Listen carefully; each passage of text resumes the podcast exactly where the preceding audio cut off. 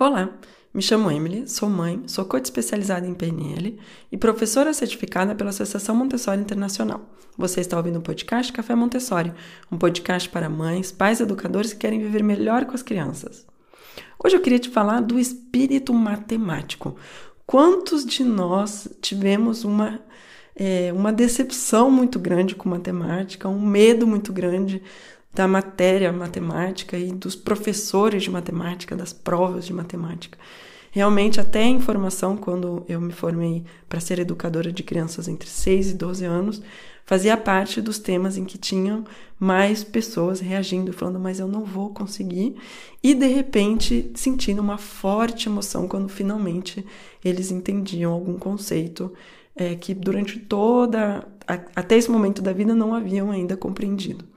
Então, hoje nós vamos falar mais precisamente do espírito matemático, porque o espírito matemático, na verdade, matemática no final é um, quantificar, é quantificar e conseguir um, manusear quantidades, uh, conseguir se organizar, conseguir ter um processo de uma maneira bastante clara.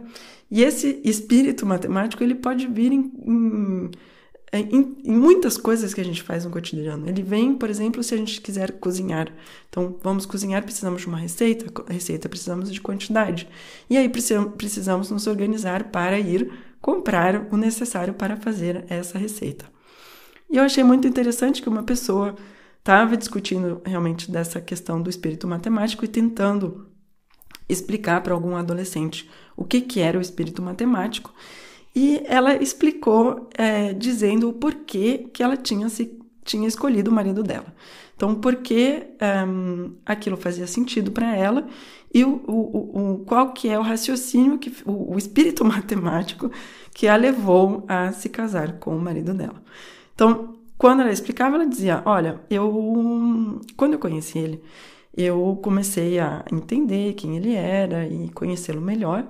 E pouco a pouco fui entendendo todas as coisas incríveis que ele tinha e que me correspondiam. E aí eu comecei a fazer meus cálculos. Mas será que é, essa pessoa, esse, é, essa pessoa vai ser um bom parceiro para mim durante a minha vida?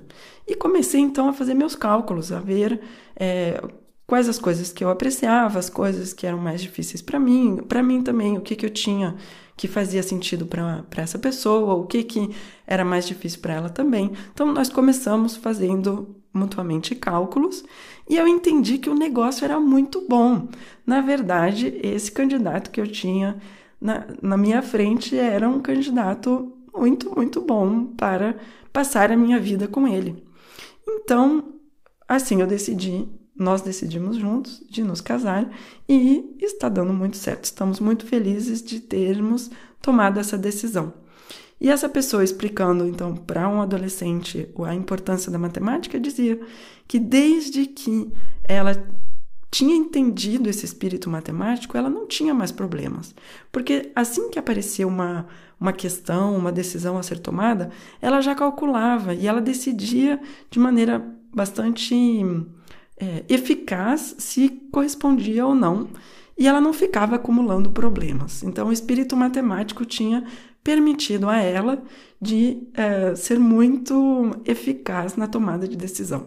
Eu achei esse exemplo simplesmente fantástico do que, que seria o espírito matemático, até que pontos todos nós somos muito bons matemáticos na vida e uma abordagem super interessante, uma história muito interessante a contar para as crianças é, para interessá-las à matemática.